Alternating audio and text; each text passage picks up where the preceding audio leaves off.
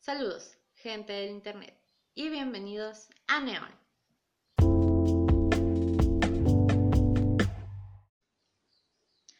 Bienvenidos al primer episodio de Neon. Mi nombre es Carla, yo voy a ser su host aquí. Y eh, la idea es que nos reunamos semana con semana a discutir este, temas que nos interesan, temas que nos gusten, divagar un poco sobre cosas y la pasemos bien, nos deje un, pensamiento agradable o algo en, en lo que le podamos como que dar vueltas hasta acoplarlo a nuestra vida diaria, ¿no? Quiero darles las gracias por estar en este primer episodio. Espero que haya más de uno y que sean los demás menos caóticos que este. El día de hoy les traje un libro que se llama Jóvenes Hechiceras. Es de Editorial Planeta y es de dos eh, autoras. Se llaman Jaya Saxena y Jess Zimmerman. Las ilustraciones son por Camille Chu. Las ilustraciones fueron una parte crucial por la que compré este libro. Las vi y me gustaron mucho. Pueden encontrar a Camille en Instagram como Camille Chu. Y les voy a dar una pequeña como pío de las, de las autoras para que sepan quiénes son. Yaya Saxena es editora, escritora y autora de la ciudad de Nueva York. Ha trabajado en Elle, The New Yorker y GQ. Y Jess Zimmerman es escritora y editora, es de Brooklyn y ella trabajó junto a Yaya en Catapult. Ok. El libro toma eh, temas brujiles como un medio para que personas más jóvenes aprendan sobre a creer en su propia magia, entre comillas, para que se empoderen de su vida porque la verdad es muy común que nos veamos a través de ojos ajenos y no hay que hacer eso, mixes, eso ya es súper, súper medieval. Ok, hoy les voy a ir platicando más o menos de qué trata cada, cada capítulo y vamos a divagar un poco en ello. Toma temas como la autoaceptación y cómo eso lleva a no joderle la vida a los demás. Así que aunque no te gusten las cosas de las brujas o los temas brujiles, me gustaría mucho que te quedaras al episodio completo. Ok, el primer capítulo nos desglosa la historia de las brujas desde el paganismo hasta la cultura pop. Pero es una explicación como súper, súper básica, ya si te interesan más como esos temas, lo buscas, o sea, lo investigas, ¿no? Pero, o sea, el primer capítulo te dice, ¿sabes qué? Las brujas no son malas, porque siempre, siempre las pintan, como las malas, y no es así, amigos. Las brujas son personas, o sea, ya se actúan como malvado. o sea, siempre las ponen como las malvadas o que tienen un, un, pacto con el diablo, pero la esencia de una bruja no es así, amix. No, ni se tiene pacto con el diablo, ni son malvadas. No todas. Pero bueno, o sea, también en libros, en la cultura popular, también las pintan como las malas.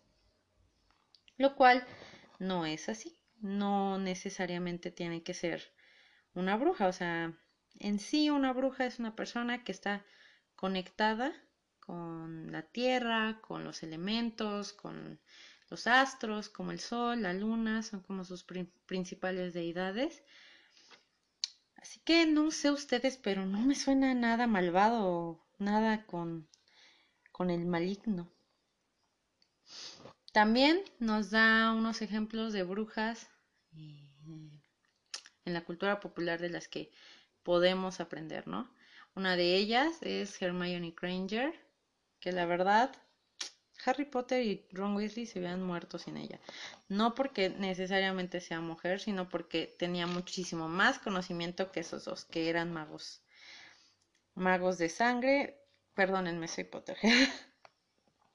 Hermione nos muestra cómo si crees en tu propio poder, nadie puede definirte. Solo tú puedes hacer eso. O sea, ese es nuestro principal poder, amixes. Nosotros podernos definir a nosotros mismos.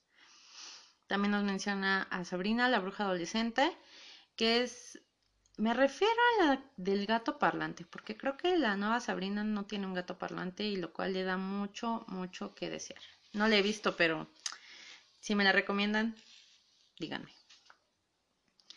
El personaje de Sabrina nos muestra empatía y posee cualidades como pedir perdón y perdonarse a ella misma, que es indudablemente a Mixes, si me lo preguntan, es una magia muy, muy fuerte. También nos ponen a Sarah Bailey de Jóvenes Brujas, es una película noventera súper bonita de estética. Si les gusta el estético noventero, ese es como el epítome, bueno, aparte de Clueless y así, pero como Aesthetic Darky. Estaba chido, estaba muy chido.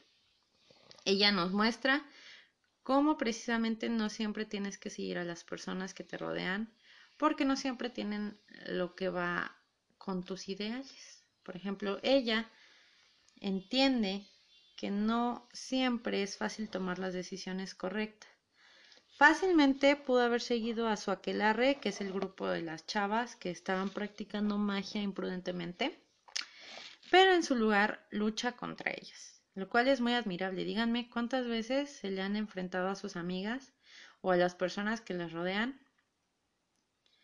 para no hacer algo. Díganme, díganme, yo los escucho. También nos ponen a las brujas de Estwick, que a diferencia de la aquelarre de Sarah Bailey, este aquelarre nos muestra que es más poderoso junto. O sea, díganme, la historia en donde tres mujeres poderosas descubren que están mejor que un hombre, la verdad suena bastante chido para mí. ¿eh? Nos muestra solidaridad y sí, amixes, nosotros estamos para ponernos la mano, no el pie. Para darnos la mano, no el pie, discúlpenme. ok, esa es eh, como el primer capítulo. Es un desglose muy rápido, te dicen, ¿sabes qué? Estamos aquí para esto. El segundo capítulo nos habla de la manera en que nos proyectamos. La vestimenta, el arreglo personal, incluso eh, pues fragancias, maquillaje, todas esas cosas que pueden sonar como superfluas, porque así nos han enseñado que que el arreglo personal es superfluo, pero no es así, amigos. Una puede ser bonita y e inteligente. Claramente no estoy siendo. no, sí soy. Sí soy, la verdad. La verdad sí soy. Y todas somos.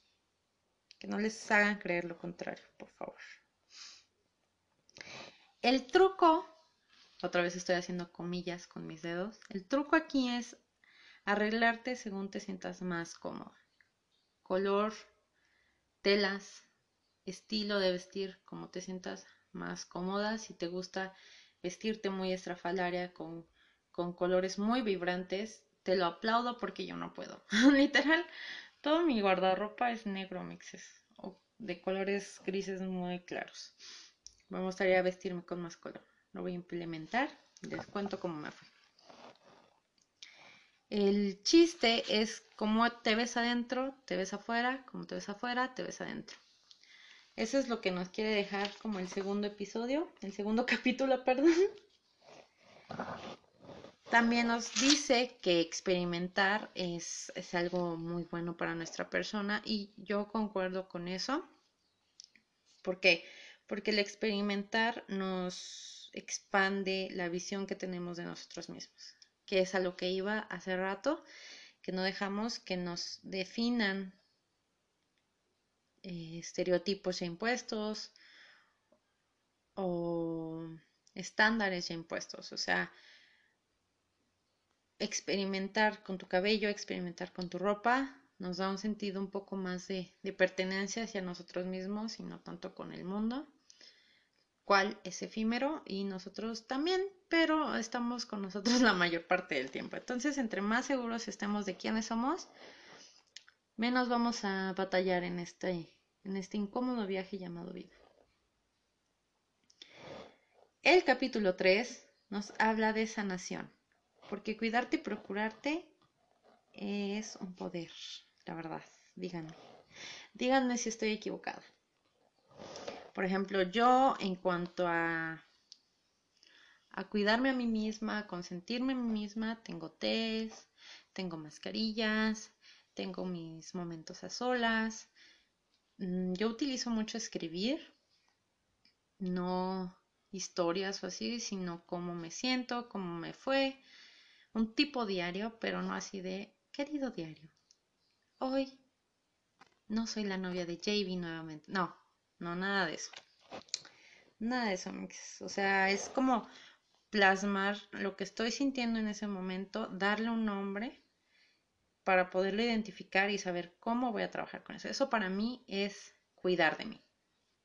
Aparte de, de, de todos los consentimiento que puedo tener, o sea, de consentirme a mí misma, ese es para mí un, un plus, un primordial. No, no un plus, lo demás es un plus. Eso es para mí lo primordial. Eso, leer, bailar, o sea, hacer o no hacer actividad física, eso es cuidar de ti. No presionarte por tener que hacer ejercicio diario, sino así como de, bueno, hoy no tengo ganas de hacer tanto ejercicio, me voy a estirar, voy a hacer cardio 30 minutos, y otros días que tienes ya como más ganas, más energía, ya, ya haces un entrenamiento más intenso, bailas más, no sé qué tipo de, de actividades físicas les gusten, me gustaría saber, así que díganme por Twitter o por Instagram. Ok, ok, nunca hay que ser demasiado dura con nosotros, amixes, ¿por qué? Les voy a decir por qué porque luego es como de, ay, no, ya, o sea, no es como que les esté diciendo, sí, dejen todas esas actividades que tienen que hacer para estar en este mundo por ver Netflix, no, sino que después de que hicimos todo lo que teníamos que hacer, trabajo, tarea, pendientes, no tiene nada de malo sentarte a ver una película con helado, con comida, palomitas, lo que sea no es malo. Porque luego he visto muchos que se sienten así como de, ay, súper culpables y así. Es como de, no, o sea, tú pones tus propios límites, tú pones, tú sabes qué tanto puedes ver, qué tanto quieres ver. Y así, o sea, el chiste es estar consciente de todo lo que estamos haciendo. No nada más hacerlo nada más porque sí. El siguiente capítulo es el 4, ya vamos en el capítulo 4, nos habla de formar relaciones sanas de amistad. Esto nos habla de nuestro aquelarre, perdón, se me trabó la lengua, de cómo eh, profundizar amistades, la magia que tiene preocuparnos realmente por las personas y dejar de tener miedo a socializar, porque eso pasa mucho, muchísimo. Me ha pasado. No, no saben. No saben. Siempre hay que poner límites sanos porque toda relación necesita límites. Ok, siempre se escucha sobre límites, pero ¿qué son los límites? Los límites son cosas que están dentro de lo que puedes, principalmente quieres hacer. Y eso siempre se tiene que definir o sea, no es como una regla universal o impuesta de que siempre te tienen que definir al principio de la relación, pero es lo más recomendable. Les voy a decir por qué. Porque luego la gente se acostumbra a recibir tanto tiempo de nosotros. Pongan ustedes el tiempo.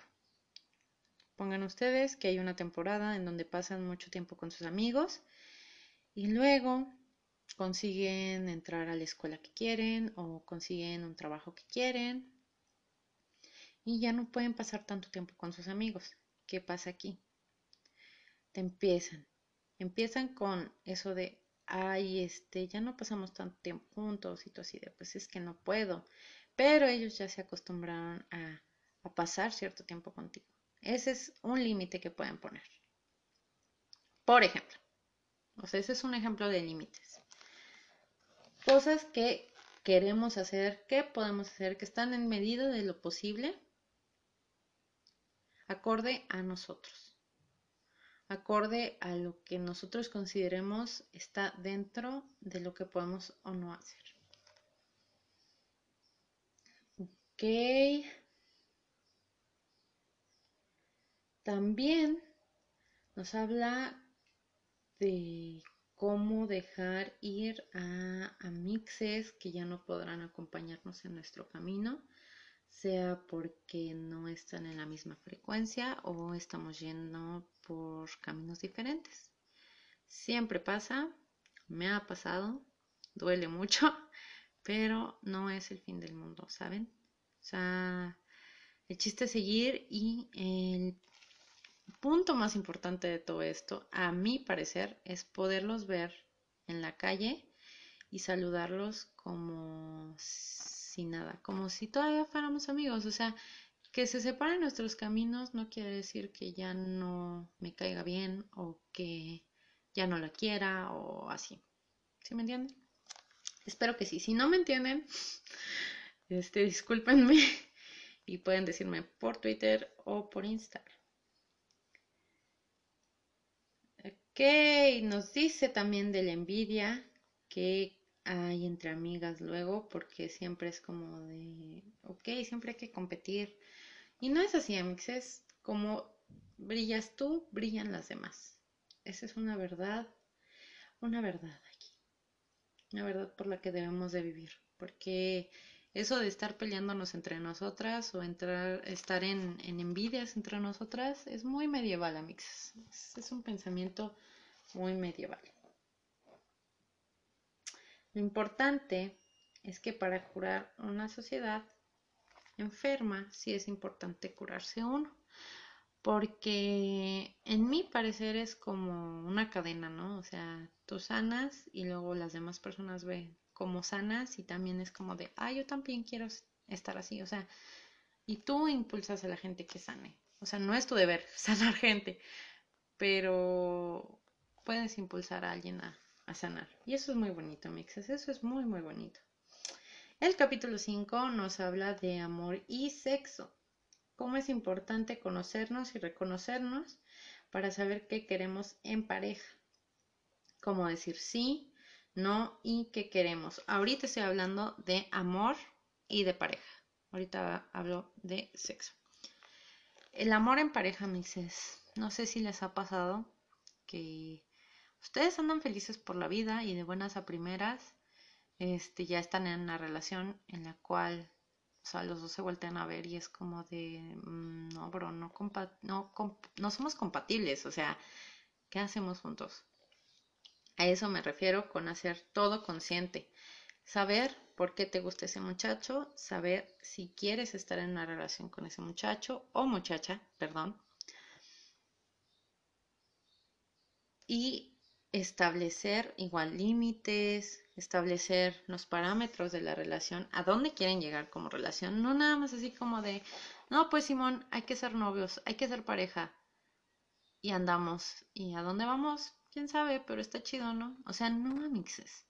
Dejemos esas cosas que también súper medieval. Me van a escuchar decir ese término mucho. Ojalá se les pegue, la verdad. Ok.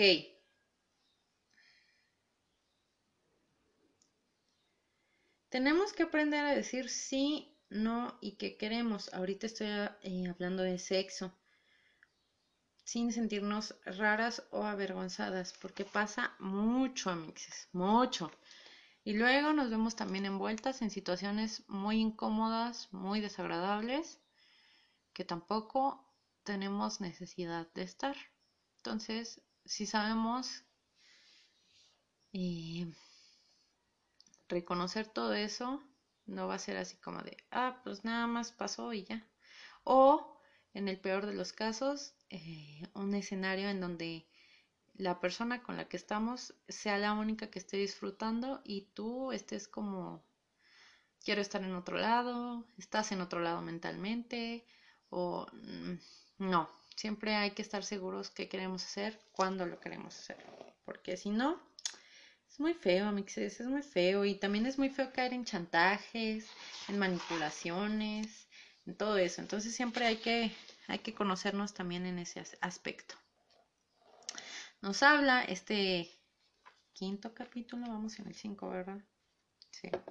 Este quinto capítulo también nos habla de cómo sanar un corazón roto o aceptar la soltería sin que sintamos la presión social, porque eso también nos lleva a relaciones en las cuales no queremos estar. Mm, un corazón roto. ¿Qué les puedo decir al respecto? Para aclararles, no quiero que piensen que soy como una expertise, una doctora corazón, no, para nada. Me han roto el corazón y normalmente se cura cuando o te lo dejan de romper. Cuando aceptas que las demás personas tampoco están para cumplir tus estándares. Así como les, dije hace rato que no somos para estar cumpliendo estándares ajenos, las personas tampoco tienen que cumplir nuestros estándares. Y entre más entre más consciente tengamos eso, menos nos van a romper el corazón. Se los aseguro. Se los aseguro. Y la soltería sin presión social. Eso también muy medieval, amixes, la verdad, porque luego nos sentimos mal porque todas nuestras amigas o amigos tienen pareja y nosotros ahí todos solos como un rábano. No tiene nada de malo, amixes. Al contrario, tomen ese tiempo para conocer todos los aspectos que les he dicho anteriormente y luego ya, Eventualmente van a saber que quieren una pareja, van a encontrar esa pareja que quieren, van a saber cómo eh, manejarse en esas situaciones, porque luego nada, les digo, o sea, nada más nos vamos como gorda en tobogán y valiendo todo, ¿verdad? Ok. Son temas de los que me gustaría hablar después. Y si tienen dudas u opiniones, nuevamente les doy mi, usuario de Instagram y Twitter, es arroba sesos-neón y discutimos eso ahí. Si vemos para atrás, ahora vamos en el 6, si vamos para atrás, no, es cierto, en el 5, perdón amigos, perdón. Si vamos para atrás, no estamos hablando de desollar gallinas en un cementerio. Estamos hablando sobre eh, interiorizar y saber que nosotros tenemos lo que buscamos luego desesperadamente afuera. Por eso me gustó mucho ese libro. Seguimos con el capítulo 6. Este capítulo nos habla cómo expulsar la toxicidad de nuestra vida, cómo podemos atravesar por abuso por partes de personas externas y por nosotros mismos. No estoy diciendo que por arte de magia van a desaparecer estas cosas. Es un proceso que a veces toma hasta terapia. Se los digo realmente. Igualmente no soy experta en este tema. Solo tengo lo que he aprendido a través de mí. No me voy a adentrar mucho en este capítulo. Pero lo que les puedo decir es que sí se puede. Sí se puede dejar de ser tóxico y dejar de aceptar toxicidad en nuestra vida. Que ese es un término muy común últimamente, pero es muy real. O sea, no hay que invisibilizarlo. Perdónenme, se me traba la lengua. Invisibilizarlo.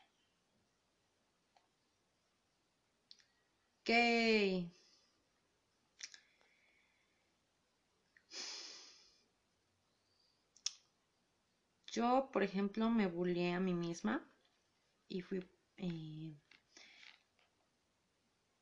fui bulleada en la escuela. Y la verdad, si hubiera confiado más en mí, no hubiera permitido muchas cosas.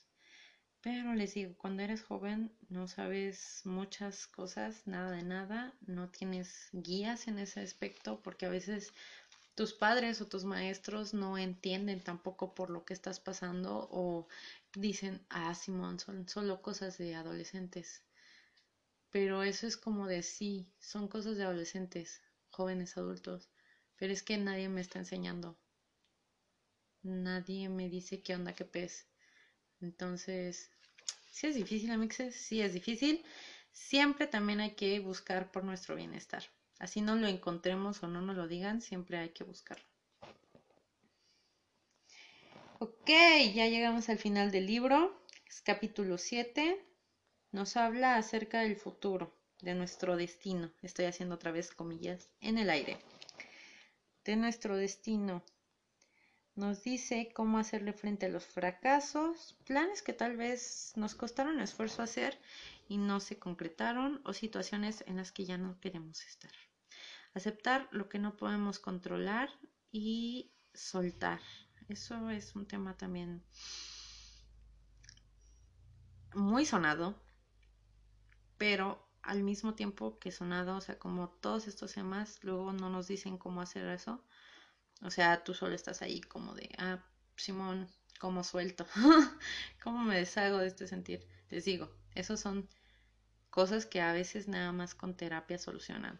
Los felicito realmente si pueden solucionarlos por ustedes mismos, porque la verdad toma mucho esfuerzo.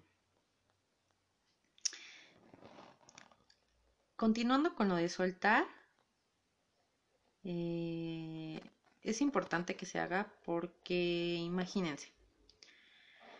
Imagínense que estamos aferrados a, no sé, nuestro celular que ya no sirve. Y decimos, no, Simón va a mejorar o lo puedo mandar a arreglar o así. Y es como de, bro, ni siquiera puedes actualizar la versión más nueva de Android porque yo uso Android ya no está funcionando, tienes que dejarlo ir. Y tú así de, no, pero, o sea, tienes la posibilidad de comprarte otro. si no, no me hagan caso. Pero es un ejemplo muy simple. Entonces nosotros nos aferramos, no, es que mi celular, es que no sé qué. Bueno, haces una copia de tus cosas y, ya, o sea, cambias de celular. Es lo mismo. De trabajo, eh, relaciones. No les estoy diciendo que pasen de una relación a otra, pero sí que se muevan del lugar en donde no están siendo ustedes mismos, donde no se sientan apreciados, donde no se sepan apreciados, o sea, todo eso. Siempre hay que soltar. Suelten, suelten, suelten. Porque luego vienen cosas mejores, amigos, y no es porque sea un podcast motivacional, pero en verdad, o sea, te aprendes a conocer en el proceso y eso ayuda a que busques cosas mejores para ti en el futuro.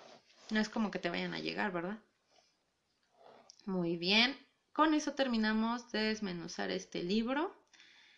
La verdad, eh, lo disfruté mucho. Si tiene uno que otro conjuro, estoy haciendo comillas en el aire, para materializar el pensamiento. Si quieren, me lo pueden pedir. Este libro me gustó porque nunca es demasiado insistir que se formen personas seguras de sí mismas. Cuando te cuidas, cuidas al exterior. Cuando te amas, se ama lo que está en el exterior. Y sí, eso es lo más hippie que mi pacifista ser puede decirles. El libro, les digo nuevamente, se llama Jóvenes Hechiceras de Yaya Saxena y Jess Zimmerman, editoriales Planetas. Si lo tienen o lo llegan a adquirir, cuéntenme por favor. Eh, les doy nuevamente mis redes sociales por si no las eh, escucharon previamente las miles de veces que las, que las, dice, las dije anteriormente. Es arroba sesos-neón en Twitter y en Instagram. Espero que les haya gustado el día de hoy que les haya hecho pensar un poco en su vida, en cómo le están manejando. Y eso es todo por el episodio de hoy, el primero.